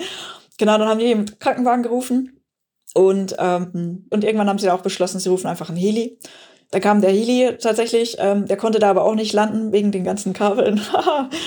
und dann, genau, haben sie mich im Stück mit dem Krankenwagen gefahren und ein Stück äh, und dann den Rest mit dem Heli ins Krankenhaus geflogen und mich einmal durchgecheckt.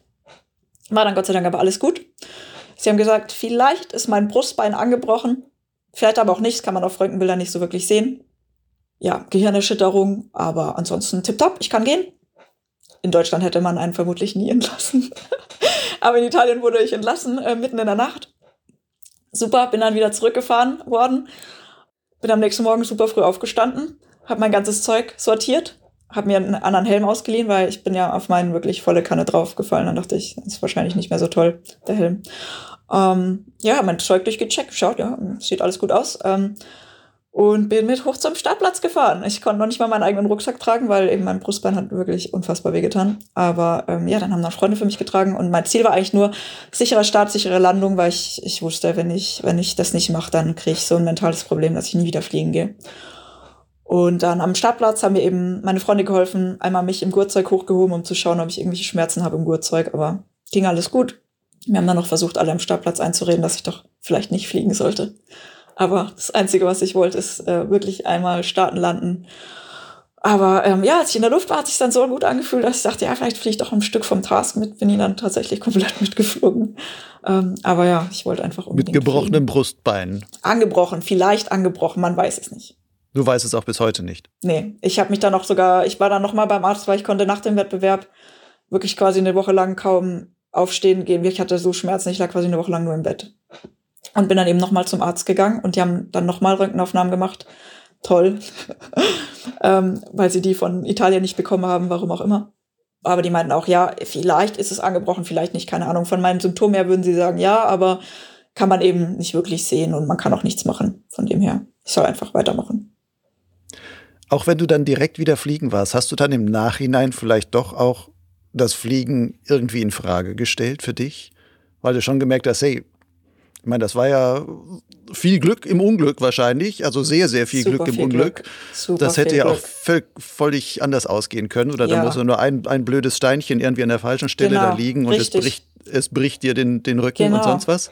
Ich weiß, es war so viel Glück. Nee, um Gottes Willen, ich. Äh klar, ich habe super viel in Frage gestellt. Ähm, nicht so viel wie nach meinem, wie nach einem anderen Erlebnis, aber ähm, Ich muss aber ehrlich sagen, mein erstes Ding war, mein, mein erster Gedanke war tatsächlich, nee, eigentlich will ich nur, will ich, muss ich jetzt trainieren, ich muss mehr üben, ich brauche mehr Training. Ich muss, ich muss wieder mehr Stollen üben, ich muss, ich muss mehr Landen üben, ich, ich muss einfach mehr trainieren. Das war eigentlich so mein erster Gedanke und dann bin ich direkt trainieren gefahren. Würdest du denn sagen, die Ecke, wo du dort runtergekommen bist, wärest du mit mehr Training dort vernünftig runtergekommen oder war das eigentlich so unlandbar, dass man, wenn man nicht im Baum landet und dann vielleicht halbwegs safe da oben im Baum hängt, zwar an einer blöden Ecke, aber man ist, ist da safe, dass man sich ansonsten eigentlich nur abreißend da irgendwo hätte ich, einbomben können? Ich glaube, ich hätte da auch ganz normal ohne meinen Schirm abzureißen landen können, wenn ich nicht so in so einer schlechten Verfassung gewesen wäre an dem Tag. Also wenn es ein normaler Tag gewesen wäre, glaube ich, hätte ich gar kein Problem gehabt, da zu landen. Aber ja, im Nachhinein würde ich vielleicht auch einfach den Baum wählen. Hast du sonst noch Learnings daraus gezogen, außer zu sagen, okay, ich würde den Baum nehmen, B, ich äh, sollte mehr trainieren? Ähm, was ich auf jeden Fall gelernt habe, wenn ich mich so schlecht fühle, ich würde einfach nicht mehr fliegen. Bei einem Tag ging es mir wirklich schlecht. Ich hätte einfach nicht fliegen sollen. Das war so, das ist eines der größten Learnings. Wenn, wenn es mir wirklich schlecht geht, dann einfach nicht fliegen gehen. Es ist, es ist nicht wert, dass wir da zum Spaß haben. Und an dem Tag hatte ich auch definitiv keinen Spaß beim Fliegen. Ich habe mich einfach nur durchgequält. Und ähm, ich muss auch sagen, ich war da so so ein bisschen in, in diesem Wettbewerbsmodus, wo man auch einfach nicht ans Landen denkt, weil man muss auch sagen, beim Wettbewerb, man fliegt auch oft über unlandbare Gebiete, aber im Wettbewerbsmodus ist es auch irgendwie so, weiß nicht, man blendet das auch so ein bisschen aus.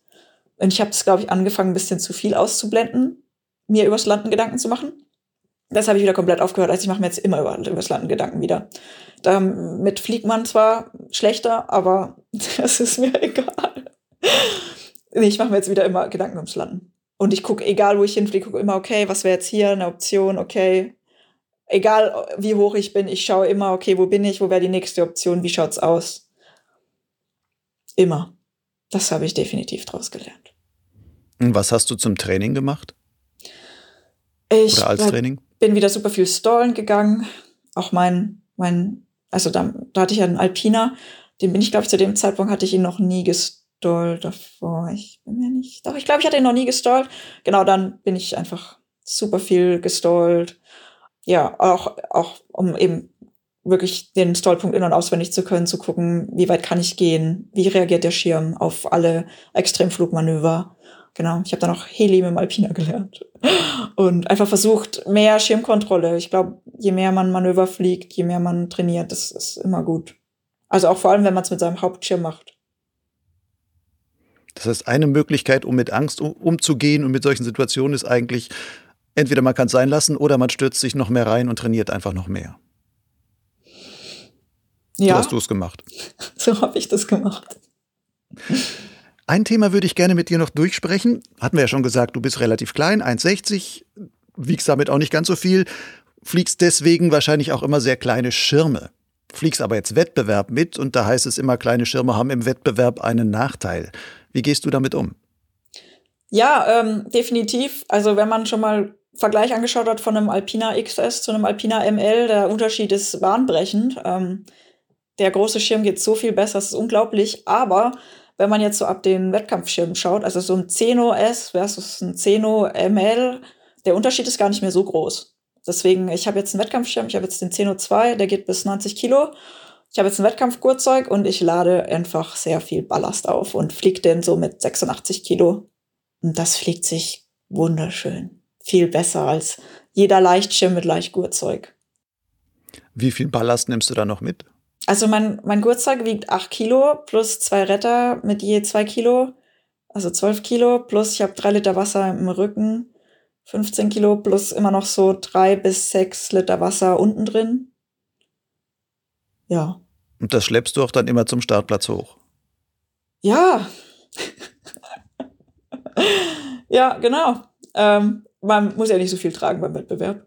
Ähm, aber ja, das Bodenhandling des Rucksackes ist definitiv ein bisschen nervig, aber es ist es absolut wert, um ehrlich zu sein. Also ich habe mir mein Wettkampfequipment ja letztes Jahr gekauft und für mich war so ein bisschen das Experiment, hey, gefällt mir das?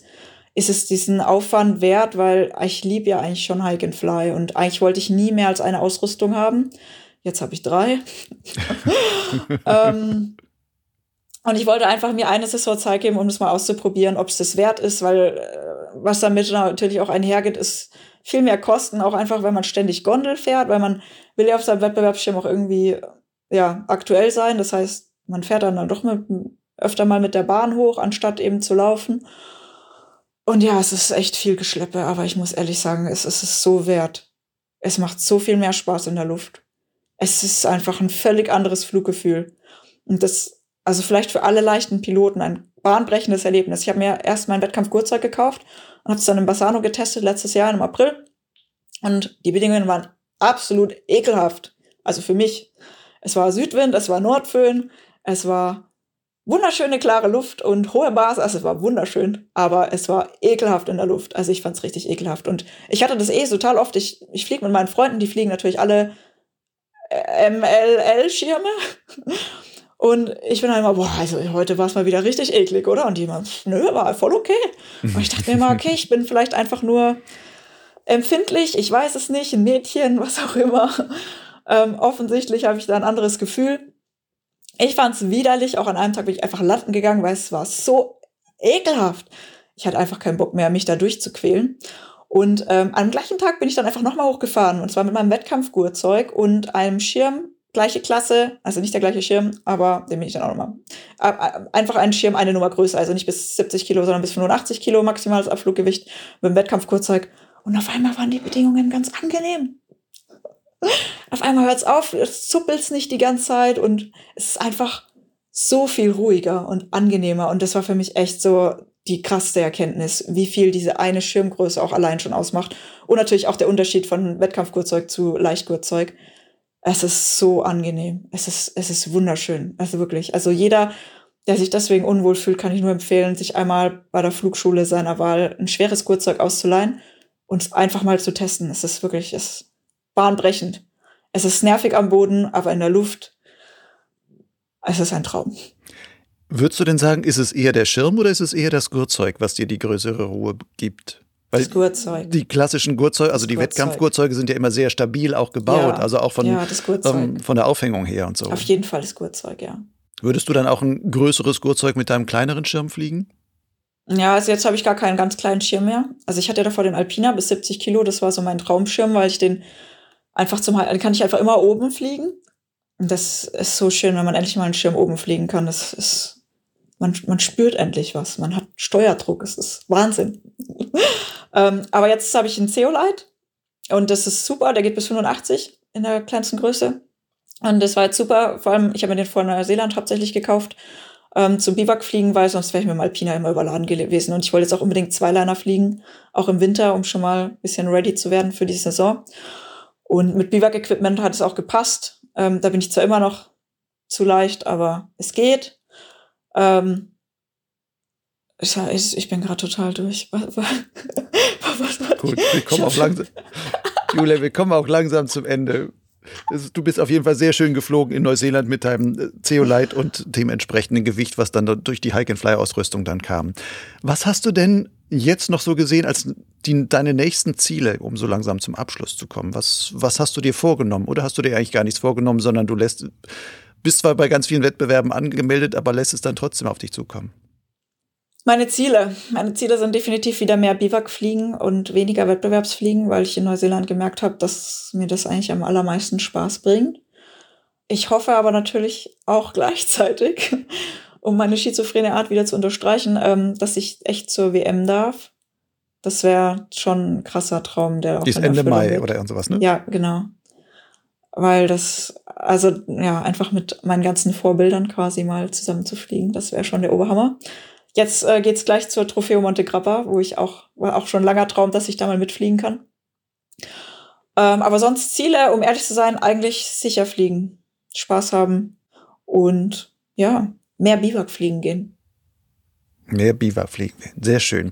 Und wenn du aus deiner Erfahrung, die du jetzt mittlerweile doch schon äh, recht ordentlich gesammelt hast über die Jahre, wenn du dich selber siehst, wie du in deinem ersten Jahr geflogen bist oder in den ersten zwei Jahren, und die Erfahrung, die du jetzt hast, was würdest du als Tipp dir selber geben wollen, um dir vielleicht ähm, den Einstieg oder die ersten Jahre in der Fliegerei vielleicht etwas leichter zu machen? Oh, das ist eine schwierige Frage. Ähm, eigentlich, glaube ich, habe ich das ganz gut gemacht. Ich hätte vielleicht noch ein bisschen mehr fliegen gehen können, gerade am Anfang. Aber sonst, ich glaube, gerade dieses sich Gleichgesinntes suchen, also in seinem Alter, mit seinem, mit seiner Motivation aus seiner Gegend, mit denen man einfach zusammenfliegen geht, das ist einfach Gold wert. Und ähm, wenn man auch Interesse hat am Streckenfliegen, sich auch einfach mit Piloten austauschen, die schon das, dieser, die da einfach schon sind und einfach mal die fragen, einfach mit denen in Kontakt bleiben, um auch einfach mal zu erkennen, was sind denn überhaupt die guten Tage, weil am Anfang weiß man das ja selber auch gar nicht. Also am Anfang war das für mich eher so Zufall. Wir standen halt, wir sind halt einfach immer an den Berg gefahren, wenn wir Zeit hatten. Und dann sind wir halt geflogen und dann war das eher Zufall, dass es gut ging, aber so richtig mit dem Wetter, so richtig so Streckenflugwetter vorhersagen konnten wir eigentlich nicht. Also definitiv Tipp geben, sich mehr mit dem Wetter zu beschäftigen und einfach viele Leute einfach fragen. Einfach offen sein, fragen, keine Angst haben zu fragen. Und ja, zusammen mit denen einfach fliegen gehen und sich einfach motivierte Leute suchen und einfach Spaß haben. Welche findest du die interessanteste Frage, die man einem Flieger stellen kann? Ob er Angst hat oder wie er mit seiner Angst oder mit, mit mentalen Problemen beim Fliegen umgeht, vor allem nach schlechten Erlebnissen. Wird darüber zu wenig gesprochen? Finde ich schon, ja. Wie könnte man in der Szene dann eine Änderung erreichen? An einem Umdenken? Ich glaube, es wird schon helfen, wenn, wenn, wenn man schlechte Erlebnisse oder seine Learnings auf Social Media teilt, dass man dann nicht so auseinandergenommen wird. Weil ich meine, was ja aktuell passiert, ist nicht, eine Kultur von, hey, danke fürs Teilen, das war mutig, ähm, danke, jetzt können wir alle draus lernen, sondern meistens ist es so, äh, was bist du für ein Bruchpilot? Gib deinen Schein ab. also der Umgang damit habe ich das Gefühl, dass, äh, ja, der, der könnte sich schon verändern. Aber ich finde es, was wir hier machen, also das ist halt auch nicht, also finde ich zum Beispiel auch super. Also die, die Unfallanalyse, die wir beim DHV machen, die finde ich wahnsinnig wertvoll. Sowas gibt es zum Beispiel in anderen Ländern fast gar nicht. Also sowas wie jetzt, ich, wenn ich jetzt nach Neuseeland schaue. Und daraus kann man, finde ich, auch extrem viel lernen, um eben die gleichen Fehler nicht noch, nicht auch zu machen. Aber ja, ich finde, es sollte viel mehr damit umgegangen werden. Zum Beispiel jetzt auch mit dem, mit dem Erlebnis von den Tandem-Piloten am Geisberg. Da würde ich mir auch wünschen, dass es viel mehr so, hey, wie konnte das passieren? Was haben sich die Piloten eigentlich gedacht? Warum sind die trotzdem gestartet? Also, das sind, ja, ich meine, daraus können wir alle lernen. Ich meine, wir, wir sind alle nur Menschen, wir machen alle Fehler es kann, kann ja leider einfach immer irgendwas passieren, aber wenn wir damit wenigstens dazu beitragen können, dass andere nicht den gleichen Fehler machen, das fände ich tatsächlich richtig toll. Tandem-Situation am Geisberg, nur um das ein bisschen aufzuklären. Da war eine Schlechtwetterfront im Anflug und dann sind noch Tandem-Piloten kurz bevor quasi eine ja, Kaltluftausfluss von einem nahen Regenschauer da ankam, sind die noch rausgestartet und es hat sie dann eben in diesem Ausfluss erwischt und sie sind in den Bäumen und sonst wo gelandet.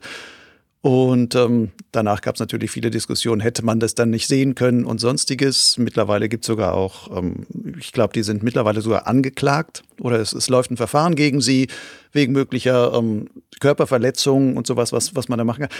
Und ist halt schon eine spannende Geschichte, aber auch etwas, wo man sagen kann, ja, man kann sehr schnell dahin kommen, dass man solchen Leuten eben einfach nur Fehler vorwirft und das andere, dass man halt guckt, okay, klar haben die einen Fehler gemacht, aber bin ich wirklich selber vor solchen Fehlern auch gefeit? Und wie häufig bin ich vielleicht schon auch vor einem nahen Regenschauer noch mal eben abgeflogen, weil ich dachte, das könnte noch funktionieren und in 95 Prozent der Fälle geht es dann auch meistens noch gut. Und dann denkt man am Ende, ja, das geht ja noch. Dabei ist die Wahrscheinlichkeit, dass es trotzdem richtig scheiße gehen kann, doch entsprechend hoch.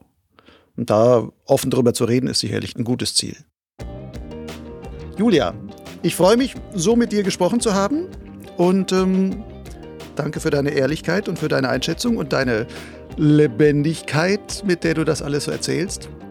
Ich wünsche dir noch viel schöne Erfahrungen, ähm, viele Erfolge. Wer weiß, was da mit deiner lockeren Herangehensweise, was da bei der Weltmeisterschaft oder sonst noch was herauskommt.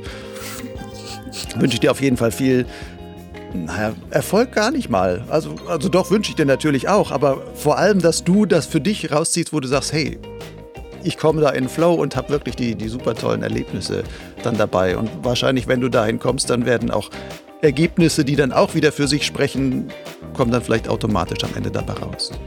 Danke dir, lieber Lucian, fürs Einladen. Sehr gern.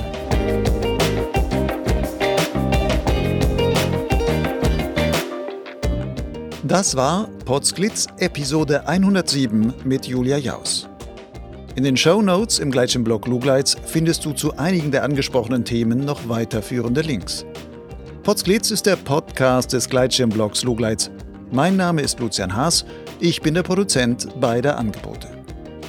Wenn dir die Folge gefallen hat und du gerne noch mehr Folgen von Potsglitz zu hören bekommen würdest, dann hilf mit, indem du zum Förderer meiner Arbeit wirst. 1 Euro pro Podcast-Folge und 2 Euro pro Lesemonat auf Lugleits das ist mein unverbindlicher Vorschlag.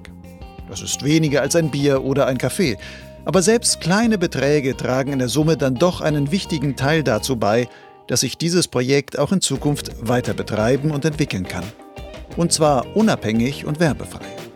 Alle nötigen Infos, wie dein frei wählbarer Förderbeitrag mich erreicht, findest du auf lugleits.blogspot.com. Dort gibt es den Menüpunkt Fördern. Lugleitz schreibt sich L-U-G-L-I-D-Z. Übrigens, ich bin stets auf der Suche nach weiteren interessanten Gesprächspartnern mit hörenswerten Geschichten aus dem Kosmos des Gleitschirmfliegens. Hast du einen Vorschlag?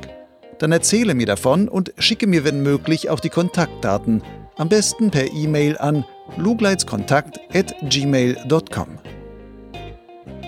Bis zum nächsten Mal. Ciao.